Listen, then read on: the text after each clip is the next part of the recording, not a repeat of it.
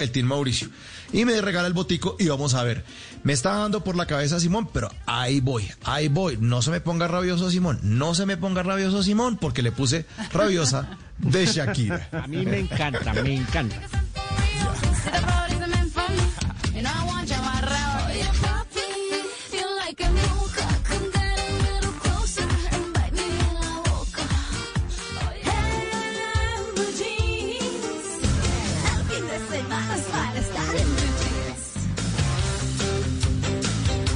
A las 8 y 35 estoy tratando de acordarme de la palabra que nos dijo el profesor Fernando Ávila de los covidiotas, ¿fue que dijo?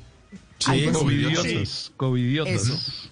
Bueno, es que eh, ahora que todo el mundo está como un poco desbocado, ¿no? Eh, y con, eh, pues obviamente con muchas ganas de salir y verse con gente y demás, pero eso, arman, están armando visitas, asados, de mejor dicho esto, eh, pues obviamente también muestra un poco lo que lo que ha sido de represivo el asunto, pero bueno, gracias a eso pues por lo menos eh, la mayoría estamos bien. Pero aquí lo cierto es que las normas tienen que existir y es también que existan, porque hay parámetros para seguir. Lo que pasa es que aquí ni con normas se siguen los parámetros. Ese es el tema.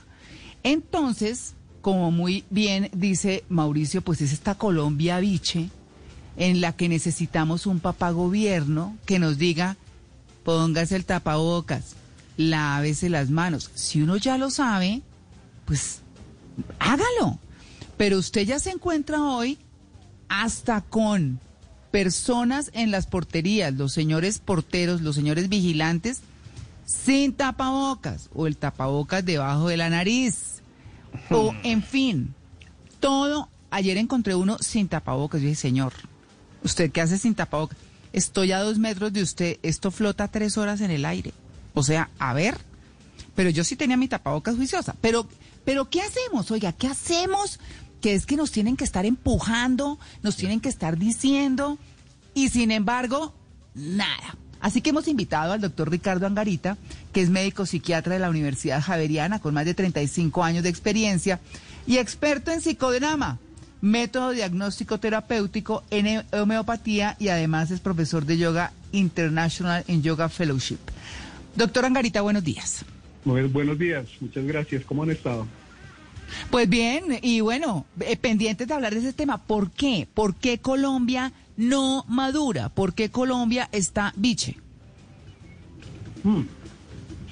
Tiene toda la razón. Está biche, Sí. es un país nuevo, es un país que no, no, no madura. Mm, y eso se nota en el tipo de gobernantes que uno elige. Es decir, que los colombianos eligen. Mm, Claro. Tenemos un problema gravísimo porque sí es cierto que los gobernantes representan mm, al pueblo. Así haya Sí. sido elegido con trampas, no importa. ¿Ah, sí? La trampa no, la trampa, no, la trampa no es el marcador. Pues si, si una sociedad tolera la trampa electoral, pues se merece que esté el tramposo ahí puesto. Ah, Entonces hay dos bueno. cosas muy interesantes. Si se acuerdan de Mocus en esos programas educativos que hacían con mimos en las eh, cebras para que los tipos no se pararan en las cebras, Sí. el juego de dejar pasar al otro, uno de cada lado en los cruces, etcétera, etcétera. Mm, es interesante, pero al cabo de unos pocos meses, la gran mayoría de las personas estaba respondiendo. Claro, Mm. nos queda esa cosa gregaria de que si no son todos, entonces yo tampoco. Lo que es grave. Y ahí es donde está la, la, la norma que se, que se infringe. Y fuera de eso, los jueces como que tampoco parecen entender mucho el asunto. En la ciclorruta, pues que está marcada para que vayan bicicletas, va gente caminando. Y parece ser que a alguien se le ocurrió meter una tutela que iba en contra del desarrollo de su personalidad, no poder caminar eh, ahí, como me imagino que le gustaría caminar en medio de la autopista donde van los carros. ¿A cuánto se permite? A 60. o- Bueno, 60 kilómetros, sí. entonces hay una incomprensión de la, de la conveniencia de la norma, hay una incomprensión de la importancia y de mm, los derivados de beneficio eh, para todos de es la norma. Eh, y eso es un programa educativo, eso es educativo. Mm, si en los colegios y escuelas no se promueven esos valores del civismo, pues eh, ellos no nacen solos. No nacen solos. Ahora, si es asunto de, colombianos o, si es asunto de el ser humano, yo estoy segurísimo que es del ser humano, no es de colombianos. Claro. ¿Por qué el sueco es tan elegante y tan educado y no bota un papelito al suelo? Porque le cobran una multa en cuestión de segundos, lo mismo que al coreano. Entonces, eh, además de que por decisión propia se cuidan de no estar cometiendo eh, faltas a la norma, eh, también es cierto que hay una sanción, no solamente policiva, sino también hay sanción social, porque lo miran como un zapato. Lo de la sanción social es complicadísimo y sobre todo aquí en Colombia porque cada quien cree que tiene su propia norma en la cabeza y entonces para él no, para los demás sí, para él no.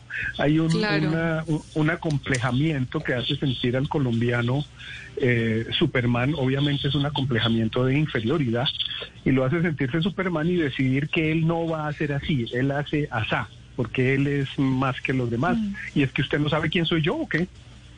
sí, y precisamente... yo?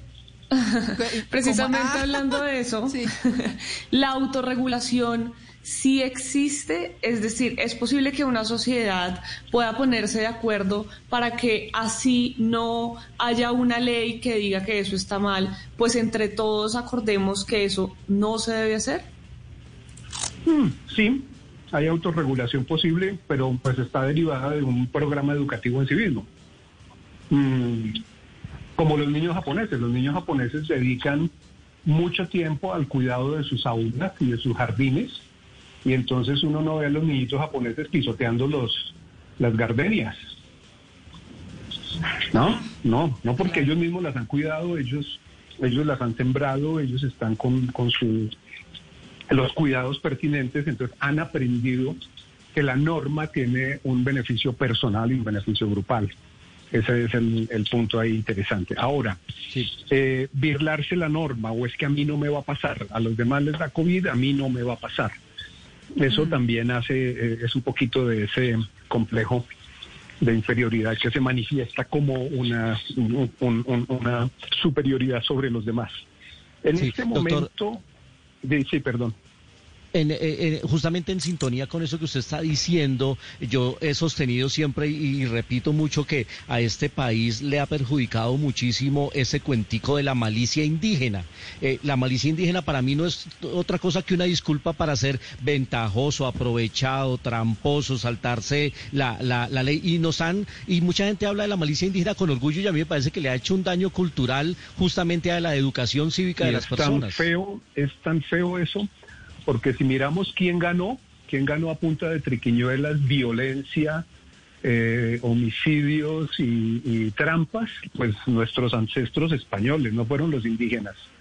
Si la malicia fuera indígena, habrían ganado ellos. Entonces fueron los, nuestros ancestros españoles, que no son los españoles que viven en España, ¿no? Los españoles que viven en España, sus familiares se quedaron allá. Los nuestros antepasados se vinieron para acá y entonces eh, no son los mismos, son otros españoles. Por, tan, por lo tanto, ese juego estúpido de que vienen a conquistarnos ahora con el banco no sé cuál, eh, qué pendejada, estos son otros españoles, otro momento de la historia.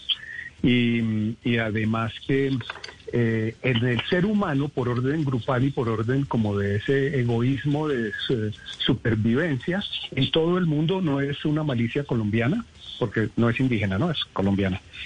Eh, o si quieren mestiza, pero no, de pronto que la mayoría de la población colombiana son, son mestizos, esos morenos cruzados, porque nosotros los blancos somos otros. Doctora Angarita, Angarita, una pregunta. El, el hecho de ser una sociedad biche, inmadura, eh, quiere decir que nosotros tal vez quizá necesitamos métodos de aprendizaje como si fuéramos unos niños, como eso que hacía Antanas Mocus en su momento de cosas lúdicas, como para que nos mm. entre el mensaje en la cabeza. El juego está bien, el juego está bien, pero fíjense que el juego de Mocus no infantiliza.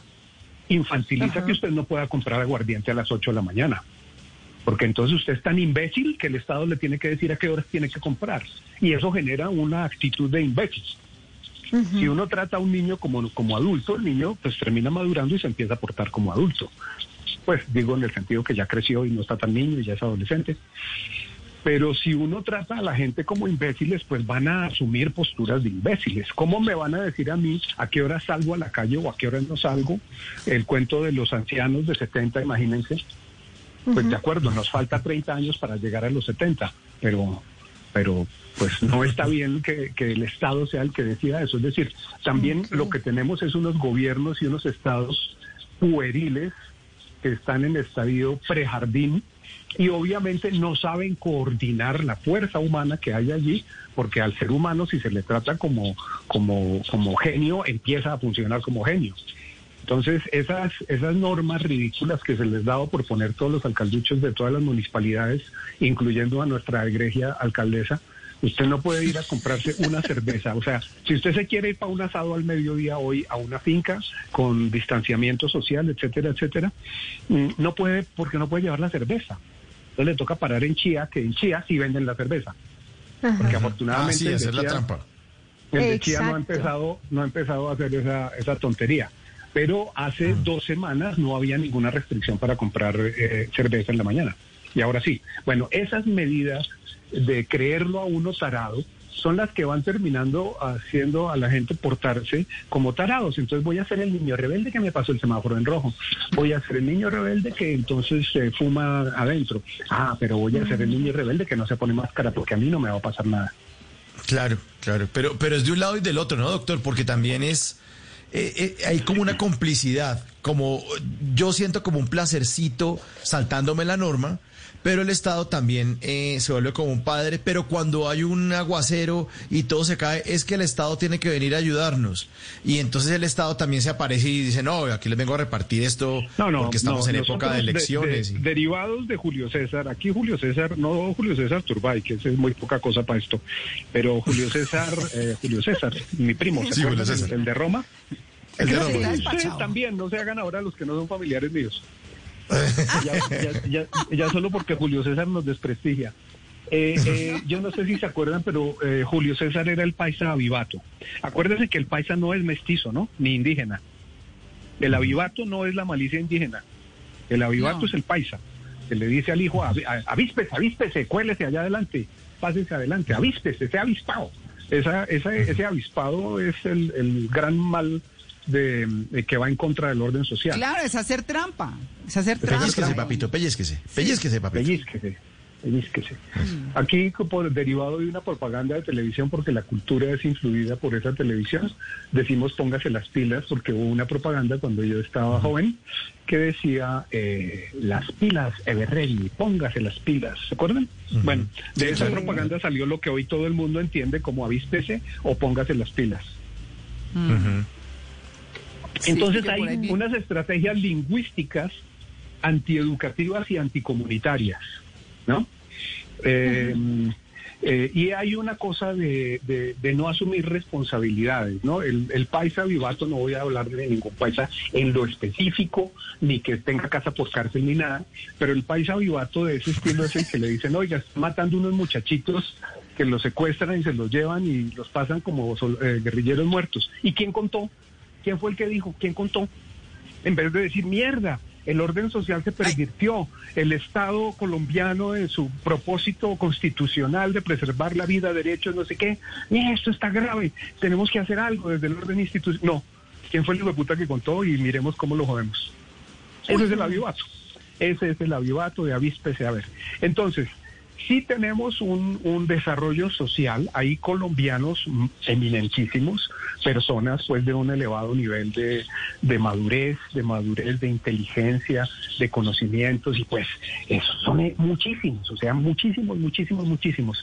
Pero los que están dirigiendo el país son los brutos, y los inteligentes, con una, con una buena intención de la Constitución del 91, pero con un resultado catastrófico, los inteligentes, los formados, los cultos, los que estudiaron, no son los que van escalando posiciones para coordinar desde una sabiduría, es decir, la academia perdió representación ya la academia no es lo que importa, lo que importa es el avivato, el que habló con el congresista y entonces propóngame a mí, yo quiero ser, eh, procurador, yo quiero ser fiscal y yo quiero ser yo no sé qué, y no son personas que por méritos académicos o por méritos de su historia de vida hayan llegado a un lugar interesantísimo desde el cual van a aportarle a la sociedad, sino que llegan a, a ver cómo se aportan a sí mismos en detrimento de todos los demás.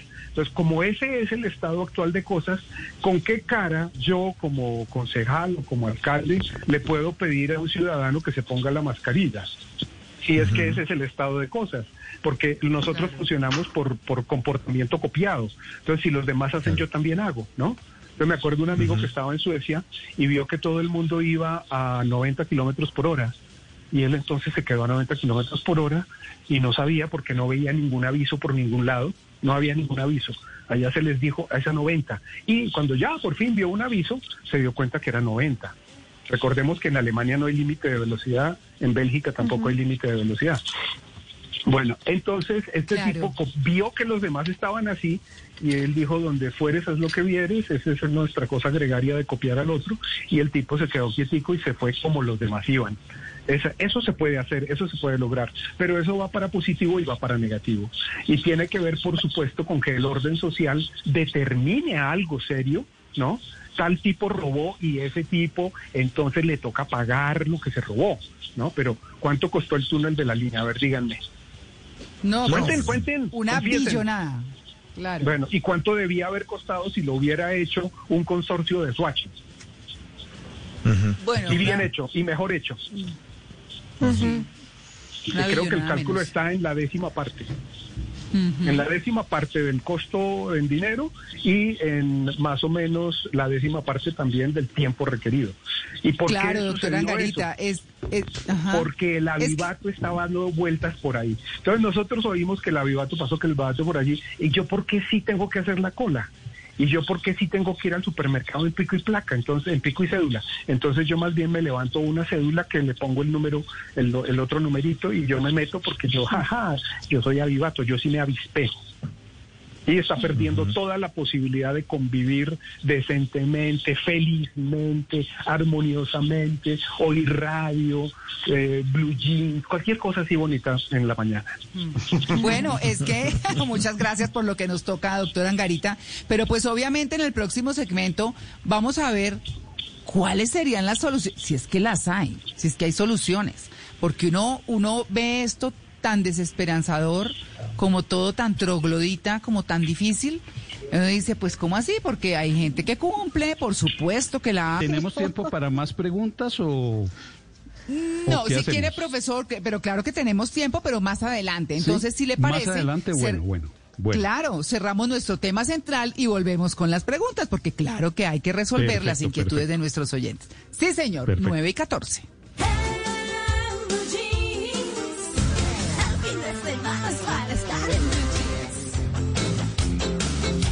Bueno, muy bien. Colombia Beach.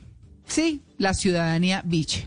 La que no se pone el tapabocas, la que sale a toda hora, la que se va para fiestas, la que em, no toma las medidas que tiene que tomar, no respeta a los demás y por supuesto no se respeta a sí mismo. Así que estamos en eso. ¿Qué vamos a hacer? Nuestros actos a quién perjudican. Estamos con Ricardo Angarita para quienes están llegando a la sintonía. El doctor Angarita es médico psiquiatra de la Universidad Javeriana. Y bueno, doctor Angarita, ¿qué hacemos? ¿A quién perjudicamos con todas esas actitudes? a, la niña virgen la perjudica.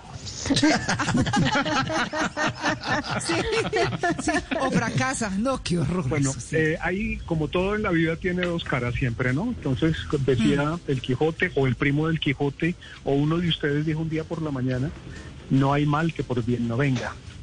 Hmm. Es decir, que eh, la rebeldía intrínseca esa del pueblo, fíjense en Australia, ¿no? Están allá furiosos, tirando piedra, eh, que como así que no los van a confinar otra vez, etcétera, etcétera. No, no es solo acá. Cuando, cuando la, las directivas del Estado se oponen al, eh, al libre transcurrir del ejercicio de la vida, como, como hacían, por ejemplo, en el medioevo, que les prohibían tener sexo para que no perjudicaran, por supuesto, tenía un buen interés. Eh, pero pues la gente finalmente, de, alguna manera, lo tenía. Entonces, eh, no se puede ir en contra de ciertos factores de crecimiento o de unas libertades básicas elementales. La rebeldía también tiene que ver con una creatividad, con una capacidad de reorganizar una sociedad, un mundo, un lugar, eh, unas personas, eh, un aparato técnico y convertirlo en algo mejor. Es decir, hace parte también del proceso evolutivo. Eh, claro. Si nos hubiéramos quedado con la norma, o pues la, la, humanidad, con la norma de las monarquías, no sé si se acuerdan, pero en las monarquías, si yo era conde, en mi condado todo era mío, personas incluidas, ¿no? Los ríos, las personas, los cultivos, todo era mío. Y yo hacía lo que me daba la gana con las personas. Entonces, eso ya no pasa, pues ya por lo menos no son los condes o los varones o qué sé yo, ¿no? Son, qué sé yo, las autoridades de cierto estilo, el político avivato cacique del, lugar, en fin, pero ha mejorado. Es decir, hubo una revolución, hubo un ir en contra, hubo un no aceptar la norma y se llegó a una mejoría, pues no perfecta, pero estamos mejor ahora que en las épocas de monarquías. Entonces tampoco es tan negativo todo.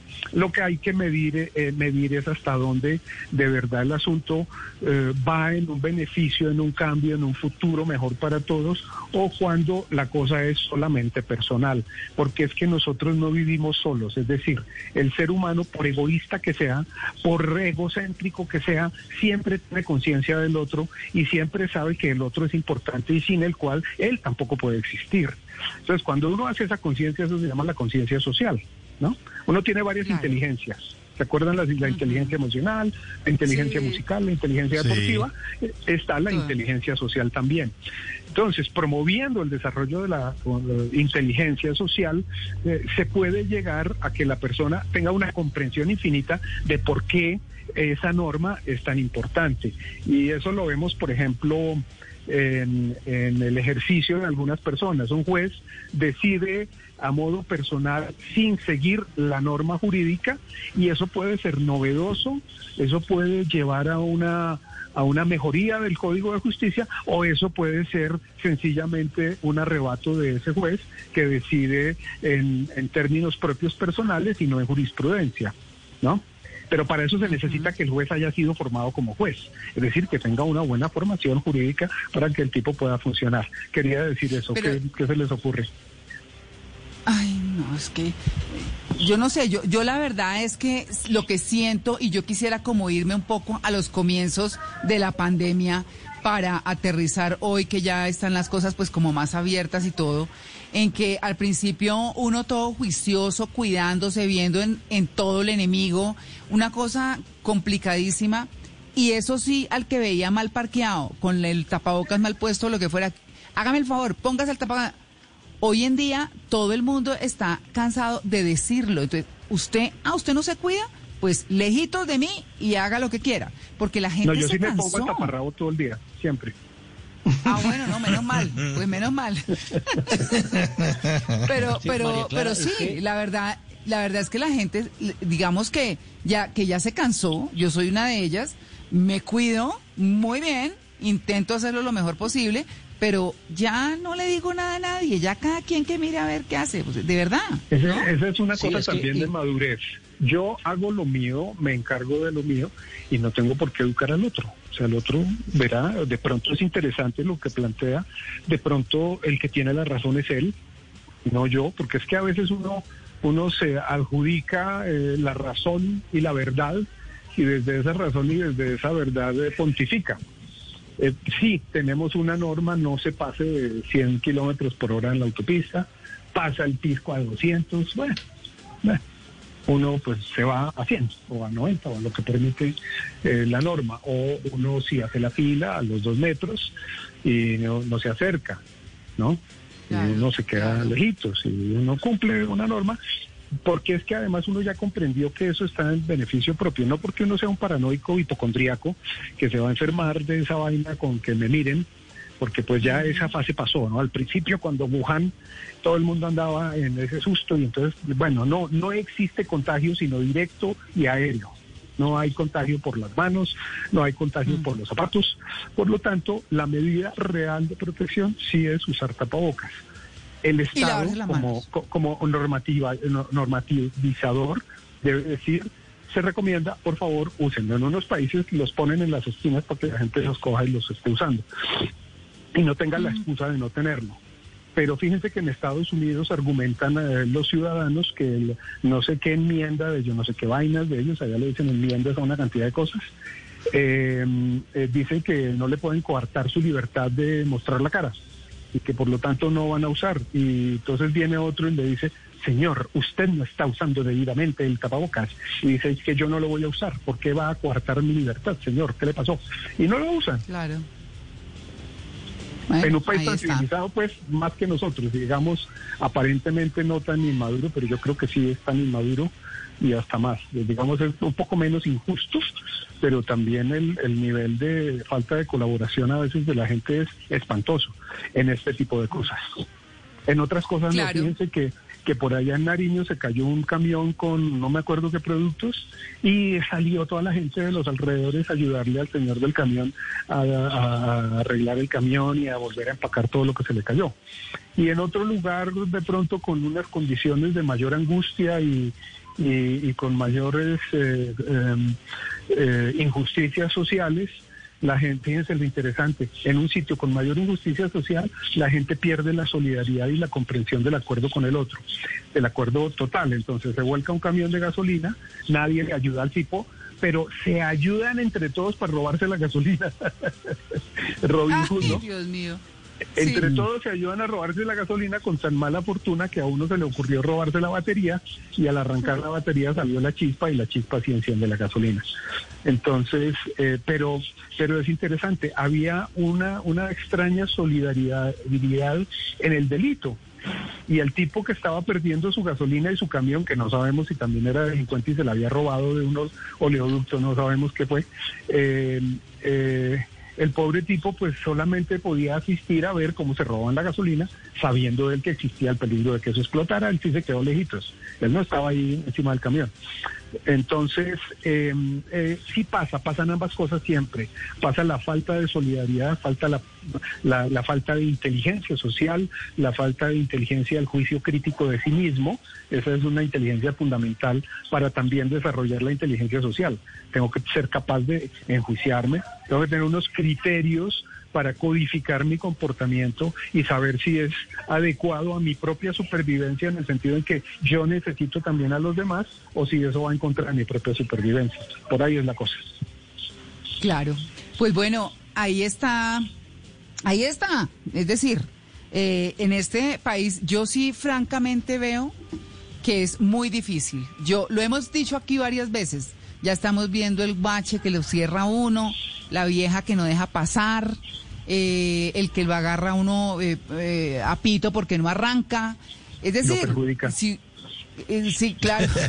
Pues bueno, sí, un, doble sentido. Pero bueno, yo, yo lo que creo realmente es que los que se estaban haciendo la ilusión de que esto iba a cambiar y se iba a volver divino y todo el mundo amigo, mira, yo lo veo francamente muy difícil, porque después de semejante cosa y ver exactamente lo mismo que antes, no. O sea, yo creo que esto, pues así no. Así que yo, yo, la verdad, pues no soy tan optimista. Yo no sé si usted lo sea, doctor Angarita. Sí, sí, yo sí tengo optimismo.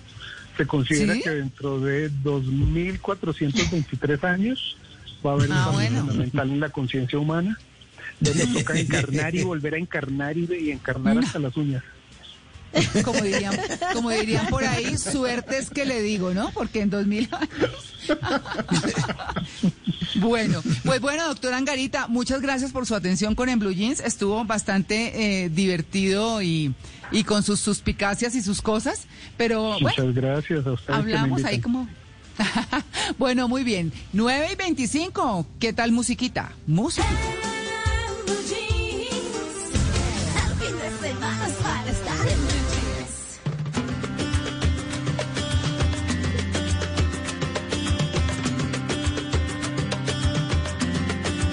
Te mando flores que recojo en el camino. Yo te las mando entre mis sueños, porque no puedo hablar contigo y te mando besos en mis canciones. Y por las noches cuando duermo, se juntan nuestros corazones, te vuelves a ir.